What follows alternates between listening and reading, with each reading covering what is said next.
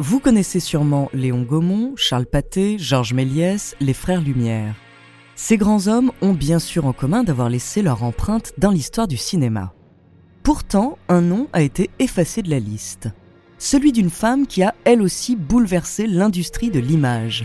Une femme qui a été la première cinéaste et qui a réalisé plus de 700 films.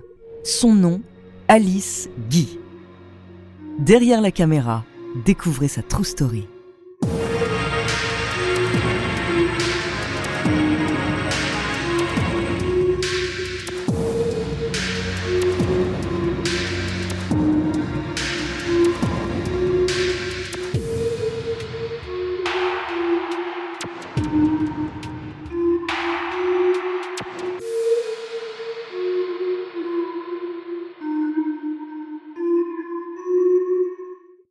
Mais avant de commencer à vous raconter cette histoire extraordinaire, laissez-moi vous présenter notre partenaire.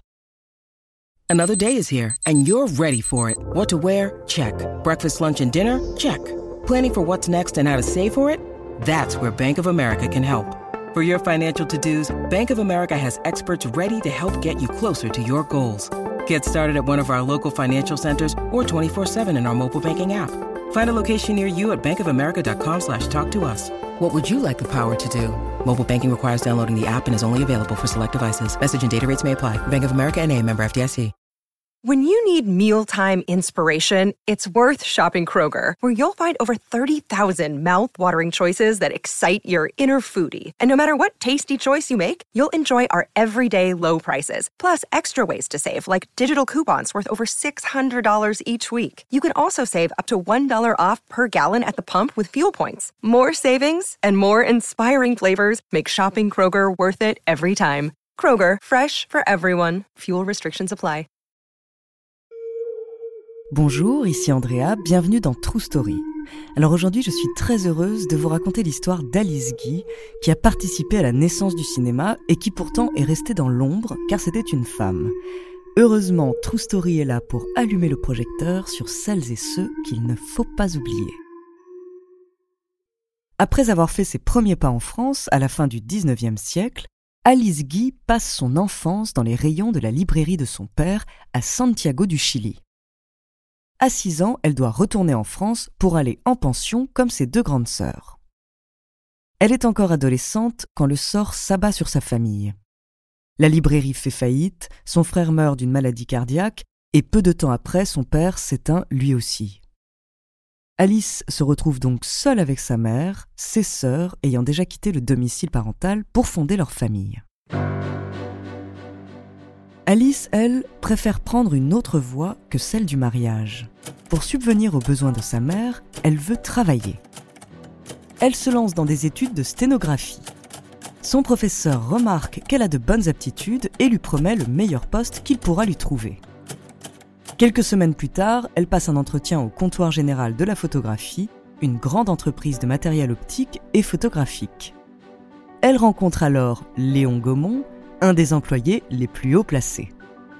Il la trouve très convenable, mais un peu jeune. Elle lui répond Mais monsieur, ça me passera. Et sur ce coup d'audace, elle a le poste.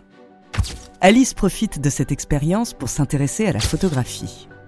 En plus de son travail de secrétaire, la jeune femme prend des cours avec ses collègues ingénieurs sur le développement de plaques photo et le trucage d'images. Elle a même la chance d'être conviée à un événement qui va non seulement marquer l'histoire, mais qui va aussi bouleverser sa vie. Nous sommes en mars 1895. Deux hommes prospectent pour faire la promotion de leur cinématographe. Ils tapent à la porte du bureau de Léon Gaumont pour le convier à une projection inédite. Par politesse, la jeune secrétaire est elle aussi invitée. Alice et Léon se rendent donc à la Société d'encouragement pour l'industrie nationale dans le quartier de Saint-Germain-des-Prés à Paris. Ils rejoignent les autres personnes conviées, quelques journalistes et hommes d'affaires triés sur le volet. Ils s'asseyent côte à côte sur l'un des massifs bancs en bois face à une grande toile. Tout le monde est installé, la projection peut commencer. Lumières éteintes, l'écran s'allume. L'image est d'abord fixe, et soudain, elle s'anime. le portail d'une usine libère des flots de travailleuses. On voit aussi passer un homme à vélo et même un chien.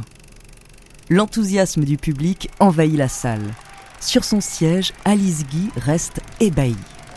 Elle vient d'assister à la première projection du cinématographe des Frères Lumière et dans sa tête, des milliers d'images s'animent. Suite à la projection, Gaumont a racheté le brevet du chronophotographe, un appareil qui permet de projeter des images, mais les ventes ne sont pas bonnes. La secrétaire a un plan pour remédier à cela. Selon elle, il faut donner des choses à voir avec l'appareil. Et justement, elle a quelques idées de films.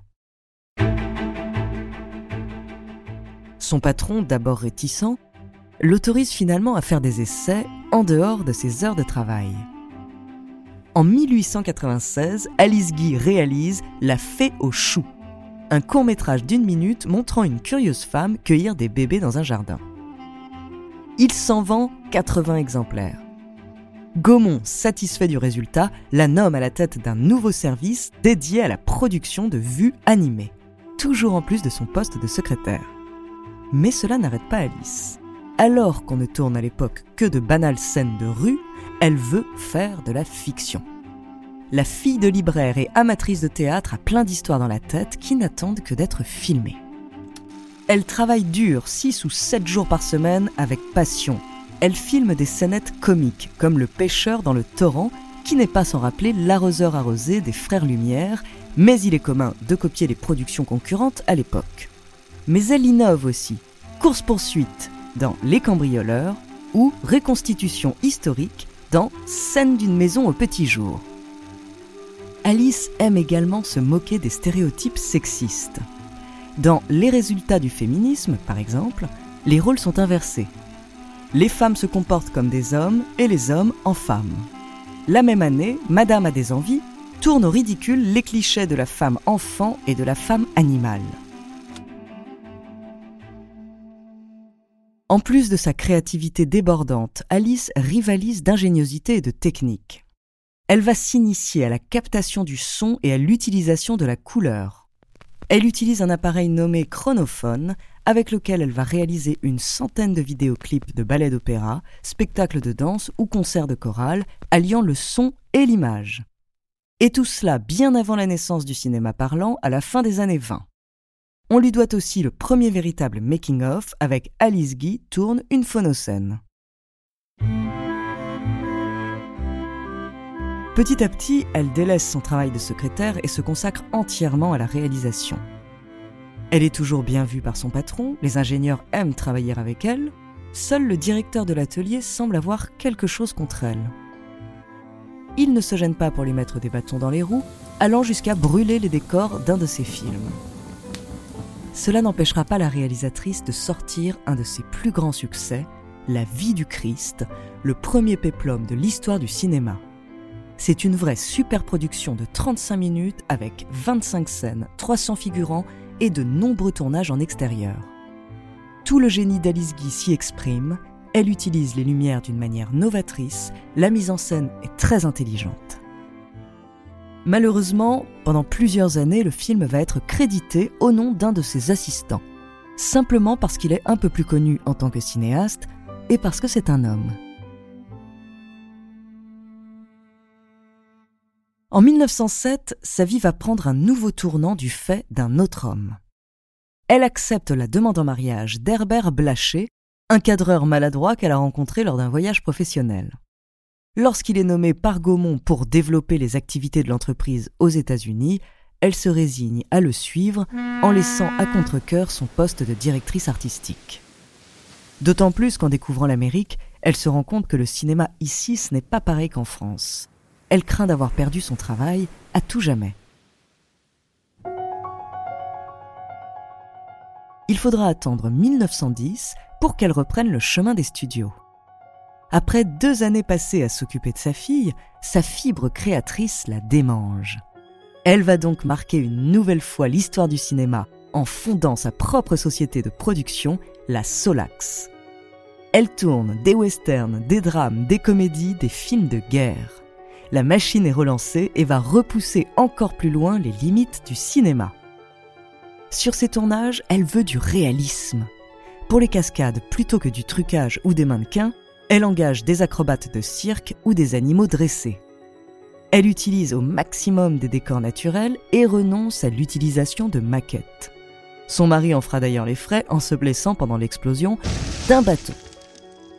Dans l'industrie cinématographique de ce début de siècle, elle s'impose également comme pionnière, d'abord en donnant ses rôles principaux à des femmes, puis en pleine ségrégation, alors que des acteurs blancs refusent de jouer avec des personnes noires, en tournant A Fool and His Money, le premier film joué par un casting 100% afro-américain. Elle cumule les succès, si bien qu'en 1912, elle est une des femmes les mieux payées aux États-Unis. La Solax ne cesse de croître, mais Alice va finalement en céder la direction à son mari Herbert, dont le contrat avec Gaumont vient de se terminer. De son côté, elle continue à réaliser des films, aussi bien à partir de ses propres scénarios que pour des commandes. Hollywood est en train de devenir la capitale du cinéma et il faut bien qu'elle y fasse sa place.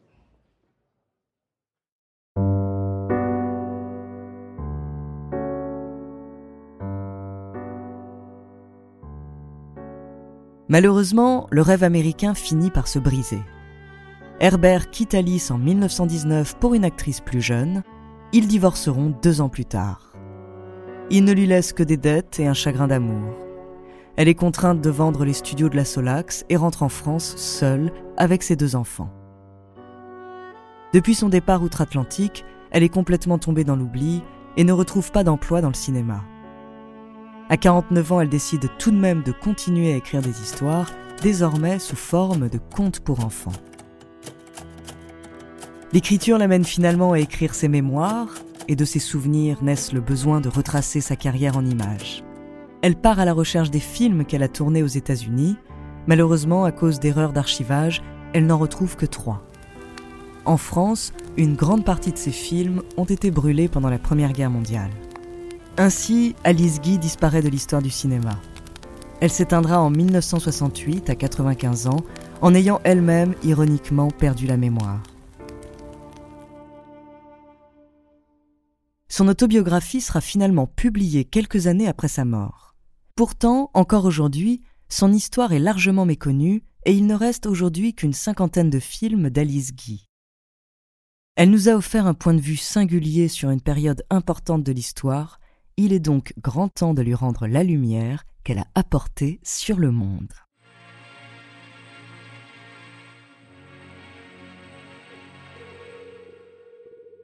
Merci d'avoir écouté cet épisode de True Story. La semaine prochaine, je vous parlerai d'un homme aux mille et une personnalités. En attendant, n'hésitez pas à nous faire part d'histoires que vous aimeriez entendre sur votre plateforme d'écoute préférée ou alors via la page Instagram ou Twitter de Bababam. Nous nous ferons un plaisir de les découvrir.